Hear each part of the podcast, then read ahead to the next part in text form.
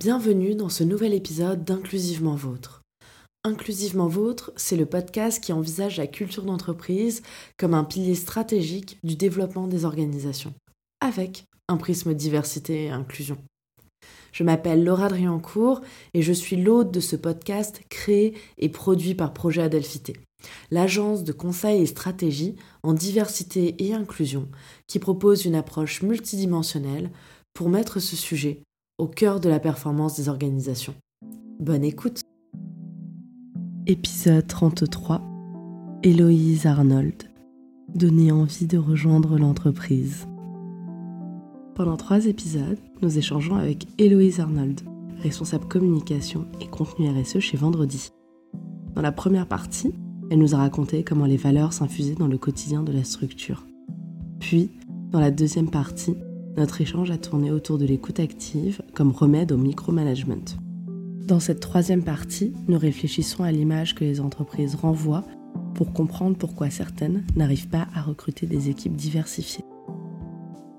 On va revenir un peu sur vendredi, et puis euh, après on va parler un peu plus de, de toi. Pour revenir sur vendredi, quels sont les axes d'amélioration que tu verrais en termes de diversité et d'inclusion?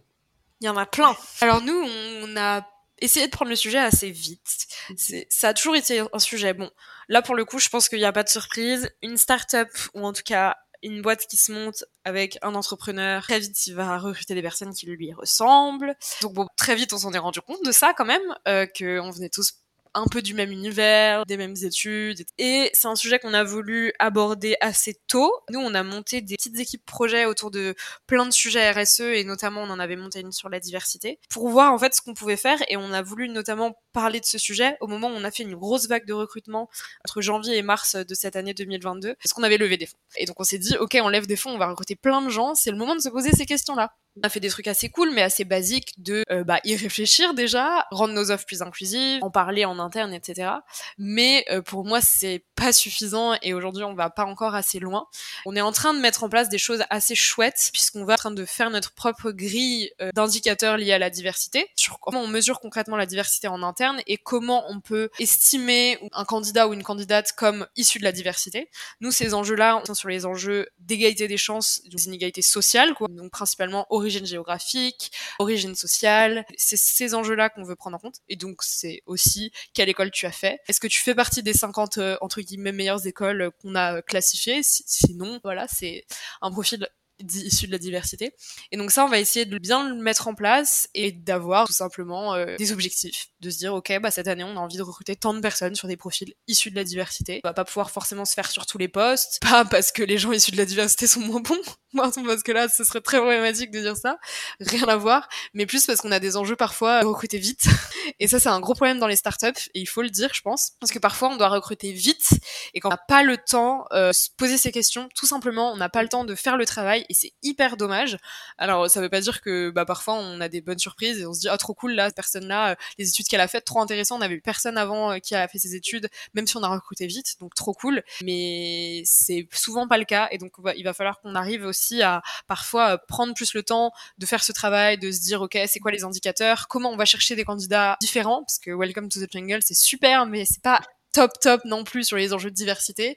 Donc euh, aller dans des forums d'écoles euh, très différentes, de fac, donc nous sur ces enjeux de diversité sociale, parce que bon, euh, c'est cool d'avoir tous des bacs plus 5, de venir de classe sociale supérieure, mais moi c'est pas ce que j'estime être une entreprise diversifiée. Et malheureusement, c'est très facile de tomber dans ces revers-là quand on est une start-up qui veut grandir. Donc c'est sur ces enjeux-là qu'on va essayer de s'améliorer. Et bien évidemment, il y a aussi des enjeux de formation interne. Et donc là, ce qu'on va faire, c'est qu'on va essayer de mettre en place le fait de faire tous la fresque de la diversité, qui est une fresque qui est sortie il y a pas très longtemps, que je crois que tu connais bien. On va, euh, je pense, former une personne en interne qui, saura animer cette fresque et faire en sorte que toutes les personnes euh, qui ont X euh, mois d'ancienneté puissent faire cette fresque. C'est quelque chose qu'on fait déjà sur la fresque du climat.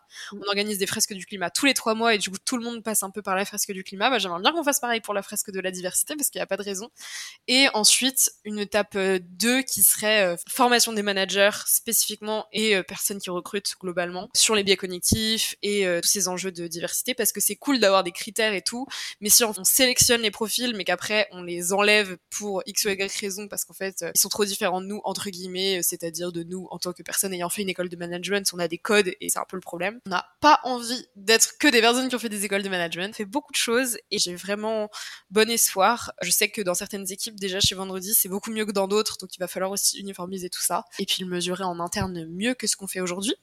C'est un beau programme et c'est cool d'en avoir conscience, de vouloir bouger. Comme tu dis, en startup, euh, il y a pas mal de complexité. Nous, ce qu'on recommande tout le temps, c'est de travailler en amont sur les sujets et de prendre le temps. Comme ça, le moment où il faut basculer en recrutement rapide, ben, c'est structuré et on peut faire mieux les choses.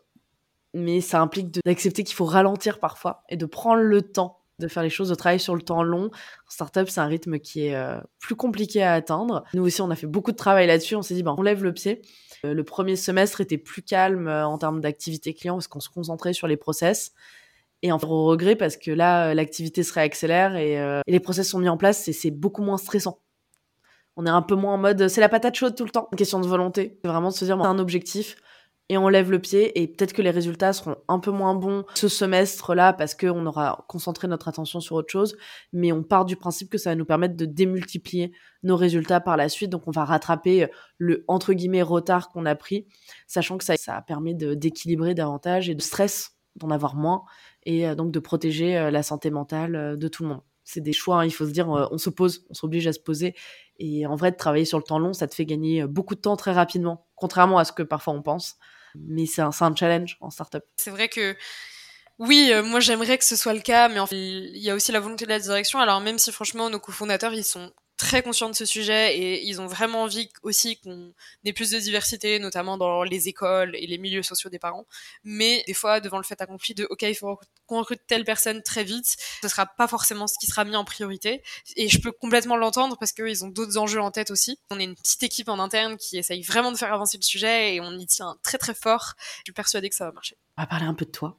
Si tu avais un conseil à te donner en début de carrière, lequel ça serait. Alors, tu encore un peu en début de carrière, mais lequel ça serait Franchement, inquiète, ça va aller. Quoi. Je, je sais même pas si je suis au début de ma carrière ou quoi. Je j'ai pas du tout envie de faire ce que je fais aujourd'hui toute ma vie. J'ai envie d'avoir 10 000 vies différentes. Je pense que même si j'en avais pas conscience, j'avais déjà un peu ça en tête parce que j'étais vraiment pas stressée dans ma recherche d'emploi. J'étais là, trop cool, il y a plein de possibilités. Je peux faire plein de choses différentes. Bon, hyper privilégié de se poser ces questions-là. Je fais une école de management, je peux faire tout ce que je veux, euh, super. Mais en tout cas, j'ai eu ce privilège-là. Mais justement, t'inquiète, ça va bien se passer dans le sens où euh, je suis dans cet enthousiasme, d'en voir les choses dans le positif au maximum, c'est pas toujours facile. Je suis hyper ok de se dire bon bah à un moment l'aventure vendredi elle va s'arrêter pour moi.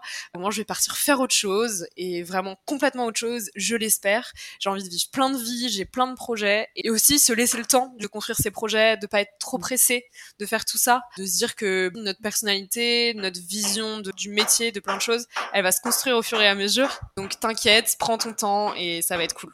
Ça me paraît très chouette comme conseil. On va se projeter dans le futur, puisque euh, ma question c'est où est-ce que tu te vois dans six mois? Je pense que je serai toujours chez Vendredi. Franchement, on sait pas. Ça va faire euh, trois ans, quatre ans euh, que je me souhaite rester euh, sur mes valeurs et les choses qui m'apportent vraiment de l'énergie. Pour moi, c'est très important aussi d'avoir l'espace mental pour faire autre chose que mon travail, on va dire salarié, notamment les engagements associatifs, mais aussi si je peux des trucs créatifs. moi, c'est très important de, de trouver cet équilibre. Donc, j'espère que dans six mois, je serai toujours là-dedans et j'y verrai plus clair aussi dans d'autres projets parce que je réfléchis à plein de futurs projets qui auront lieu dans 1, 2, 3, 4, 5, 6 ans, j'en sais rien, mais qui me motive beaucoup et que je me dis, euh, si j'ai déjà les idées, autant commencer à y réfléchir et à les développer, tant qu'à faire. Si je sais que ça va pas forcément venir tout de suite, continuer sur cette lancée. Ça me paraît être de très belles perspectives et, je te souhaite de réaliser tous ces projets et que ça continue à t'épanouir. On va parler des plus gros challenges qui attendent les entreprises. Et pour toi, quel est le plus gros challenge dans le développement d'une culture d'entreprise qui soit saine? Une entreprise saine, c'est une entreprise qui prend aussi conscience de ses défauts Par exemple, quand tout à l'heure je disais, j'ai eu la chance de, pouvoir faire un peu ce que je voulais en sortant de mes études, en tout cas d'avoir cette impression et du pris conscience de ses privilèges. Dans une entreprise, c'est pareil, il faut prendre conscience de ses privilèges, de ses biais, de ses erreurs. Pour moi, une entreprise qui ne, ne se remet pas en question sur tous ces sujets ne pourra pas être saine. Et parfois, c'est très difficile. On le sait quand on a vécu un peu des déclics et des déconstructions sur notamment les sujets féministes, diversité. C'est très dur de prendre conscience de ses privilèges, de comprendre qu'en fait, le monde n'est pas exactement comme on l'avait toujours pensé. Dans une entreprise, c'est pareil. Parfois, t'es sûr d'un truc, t'es sûr de toi, tu... mais non. Et d'écouter les autres qui te disent, je suis pas sûr à 100% que ce soit une bonne chose. Écoute là, tu recrutes trop, c'est bien, mais enfin, vous êtes tous pareils, euh, c'est un peu un problème. Et donc, prendre ces retours-là, se poser les bonnes questions et euh, agir par rapport à ça. Parce que des fois, on a conscience de nos biais, euh, des problématiques, etc. Mais on n'agit pas pour les changer. Et ça, c'est un gros challenge, c'est de, du coup, comme tu l'as dit tout à l'heure, euh, se poser, prendre le temps de réfléchir et de régler le problème. C'est super intéressant, la remise en question. je dis souvent que la culture d'entreprise, c'est un peu comme la personnalité d'un humain. En disant ça, tu me permets de poursuivre cette réflexion en voyant l'entreprise comme un organisme vivant, composé d'humains, organisme vivant avec bah, sa personnalité et donc nécessairement ses, ses, qualités et ses défauts. En tout cas, une personnalité qui s'exprime de façon différente selon les circonstances. Je sors un peu de la binarité des qualités et des défauts, mais c'est plutôt des traits de personnalité qui s'expriment d'une certaine façon et qu'on peut faire évoluer pour que ça ait moins des répercussions euh, négatives. Et surtout que cette culture d'entreprise, elle est composée de plein de personnalités, aussi des membres de l'équipe qui la composent, qui la rend complexe. Et nous, on a la chance Vendredi, je pense, genre des gens qui se posent beaucoup de questions et qui permettent à l'entreprise elle-même de se remettre en question sur plein de sujets. Et pour moi, ça, c'est hyper riche et je serais dégoûtée qu'on n'ait plus ça, notamment sur nos enjeux d'impact. Toujours là à dire attention sur ça et tout. Ok, on est une start-up, mais n'oubliez pas l'impact si on n'avait pas ces personnalités qui se posent des questions, bah, l'entreprise en elle-même ne se poserait pas toutes ces questions aussi. Ça, c'est une bonne piste de réflexion à avoir quand tu recrutes des gens. C'est la capacité que ces personnes vont avoir à remettre en question ton projet. Et une super grande force. Si les gens, ils sont tous là, super ce qu'on fait et qu'il n'y a pas de critique, le projet, il n'avance pas. Et c'est cool d'avoir des critiques externes, mais pour moi, les critiques internes, ça va être les plus riches parce que c'est les personnes qui connaissent le mieux le projet, tous ces enjeux et tout. Merci pour ce, ce complément parce que c'était aussi super intéressant et je suis d'accord avec toi. C'est important d'avoir euh, des gens euh, autour de nous et dans les entreprises qui nous challengent et nous remettent en question. Et toujours pour parler des challenges, euh, à ton sens, quel est le plus gros challenge qui attend les entreprises quand il s'agit de diversité et d'inclusion? J'avais eu une réflexion avec une personne un jour. On parlait de diversité. Et elle m'a dit une phrase qui m'a beaucoup marquée et à laquelle je n'ai toujours pas de réponse. Les entreprises, quand on parle de diversité, et notamment les entreprises relativement petites, mais pas que, je pense, elles galèrent on est bien beau à vouloir faire euh, des super politiques diversité inclusion mais il y a certaines personnes ça marchera pas. On aura beau euh, tout faire certains milieux sociaux certains types de profils ils se sentiront pas bien chez nous ça marchera pas etc et donc elle m'avait dit pourquoi chercher absolument cette diversité? Au-delà des enjeux sociétaux évident qui est de dire en égalité des chances c'est très important et de permettre à des gens de rejoindre nos entreprises ce genre d'entreprise qui n'auraient pas forcément pu dans d'autres contextes elle elle disait vraiment euh, est-ce que les enjeux c'est pas de permettre à ces personnes de créer leur propre structure? C'est très communautaire comme façon de penser. Mais il y avait un truc intéressant de dire, mais en fait, que ces personnes n'ont juste pas envie de se ramener dans ta boîte où t'es juste là en train d'attirer des gens de plein de milieux sociaux et d'écoles différents. Il y a toujours ce truc de, faire parler les personnes concernées, bah, je pense que c'est ça le challenge des entreprises du sur la diversité et l'inclusion, c'est sortir un peu de ton petit siège euh, d'entreprise pour euh, aller voir les gens que tu essayes de recruter absolument euh, dans ta politique diversité et inclusion et leur dire est-ce que ça vous donne envie? Qu'est-ce qui vous donne pas envie? Pourquoi vous auriez envie ou pas envie de rejoindre l'entreprise? Les gens ils vont me dire mais franchement moi ton entreprise je la trouve nulle pour plein de toutes ces raisons et en fait ça correspond pas du tout à ce que je recherche pour plein de raisons diverses et variées. Et ça, c'est un gros challenge parce que ça nécessite encore une fois de se poser, de prendre le temps de parler aux gens. Mais il faut le faire parce que on aura beau faire tout plein de, de politiques et de mise en place de bonnes pratiques. Si on n'a pas ce retour-là des personnes concernées concrètes, on n'arrivera pas vraiment à avancer. Et du coup, ça me donne des idées pour la politique RSE de vendredi en 2023. ok, c'est bien beau euh, de vouloir recruter euh, plus de tel type de personnes, mais euh, est-ce qu'elles en ont envie et pourquoi elles en ont pas envie? Oui, mais c'est une, une, très bonne réflexion. Après, sur la question de peut-être que ces personnes ont envie de créer leur propre structure. Potentiellement, elles n'ont pas les opportunités, les moyens de financement. Et potentiellement, elles n'ont pas envie. Et quand bien même elles auraient ces opportunités, tout le monde n'est pas fait pour, créer des entreprises. Et ça, quels que soient les milieux sociaux et les origines et le genre. Et il y a des gens vraiment. Euh, ah oui. Je pense que c'est important d'avoir toutes les possibilités. De reconnaître qu'il y a des gens qui ne veulent pas un, siège à la table et qui veulent leur propre table, qui veulent construire leur propre table. Et c'est OK Et c'est important euh, qu'il y ait des moyens et des, égalités d'opportunités de financement. Et ça, c'est un gros travail qui se déroule notamment au niveau euh, étatique, même s'il y a des investisseurs privés qui commencent à s'emparer aussi de ces sujets. Et après, parce qu'il y a des personnes qui n'ont pas envie de créer ces structures ou de les rejoindre parce qu'elles ont envie de pas être que dans, leur communauté. Et je pense que l'un et l'autre sont des choix euh, totalement respectables puisque ce qui compte, c'est d'être bien. De dire, bah, en personne, euh, faut aussi qu'on puisse être en situation de, les accueillir parce qu'à l'heure actuelle, on ne l'a pas. Globalement, statistiquement, on sait qu'on ne l'a pas. Les métiers sont, très catégorisés. Euh, il y a une forme de ségrégation des métiers, hein, des activités et des postes, des niveaux hiérarchiques. Et ça, c'est un sujet. Et qu'on ait la possibilité de faire des choix. Et ça, c'est un combat euh, énorme. Enfin, un peu la réponse à tout ça. Euh, pour moi, c'est aussi la réponse euh, notamment du féminisme. C'est, on s'en fout de, de, quel choix sera fait, mais ce qu'il faut, c'est, que ce soit le bon choix pour la personne et son choix libre et éclairé. C'est exactement ça aussi dans l'entreprise. T'as entièrement raison. Et j'ai beaucoup aimé ta métaphore de la table. Il y en a qui veulent pas s'asseoir à ta table, mais qui veulent créer leur propre table. Et justement de se dire que c'est ok que cette personne, elle veuille pas rejoindre ton projet pour des raisons lié à la diversité. Parce qu'en vrai, euh, pas facile aussi, euh, surtout quand t'es dans les premiers, à rejoindre une entreprise qui viennent tous de HEC, quand toi t'as fait euh, bac plus 3 en fac, tu vois. Ou alors que t'es la première personne racisée, etc. Ça reste super compliqué, donc euh, oui, c'est un pari qui est fait. C'est à nous de montrer pas de blanche, puisque c'est nous qui... qui a le pouvoir d'intégrer. Ça, c'est une question de Marie da Silva. Qui a le pouvoir d'intégrer, qui a le pouvoir d'inclure On est en majorité et qu'on a les privilèges, bah nous. Mm quand on est en situation de privilège, c'est nous qui avons ce pouvoir-là, et donc euh, c'est à nous de faire des efforts.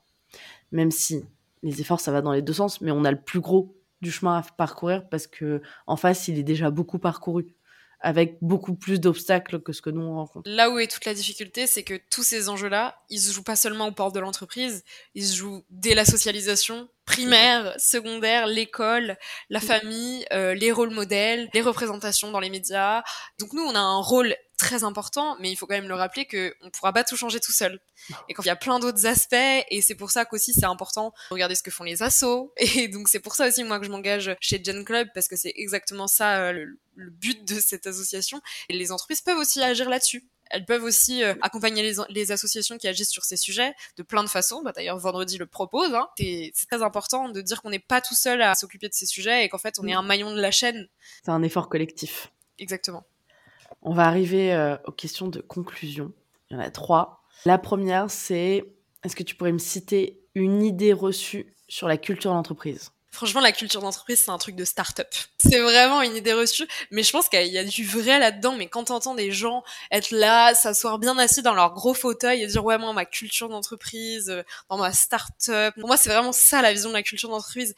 J'ai une super culture d'entreprise. J'ai mis en baby foot, je suis une start-up qui a plein de thunes et qui euh, offre euh, des abonnements de gym libre à mes salariés. Mais c'est pas ça la culture d'entreprise. Et n'importe quelle entreprise peut avoir sa culture, peu importe sa taille, peu importe depuis combien de temps elle existe. Et donc pour moi c'est vraiment une, une idée reçue un stéréotype assez important. Et je pense que c'est aussi aux startups, comme vendredi, hein, essayer de casser ce préjugé et de dire oui, on est une startup, oui, on parle de culture d'entreprise, mais voilà ce que c'est concrètement chez nous. Aussi montrer d'autres modèles de culture d'entreprise. Alors même si tout ce truc de euh, on n'est pas une startup comme les autres, euh, bon, ça a des limites parce qu'en vrai, oui, on essaye de pas être une startup comme les autres, mais euh, on, en rigole, hein, mais on a une trottinette et on fait de la trottinette dans les bureaux, tu vois, ça fait vraiment très très startup quand même.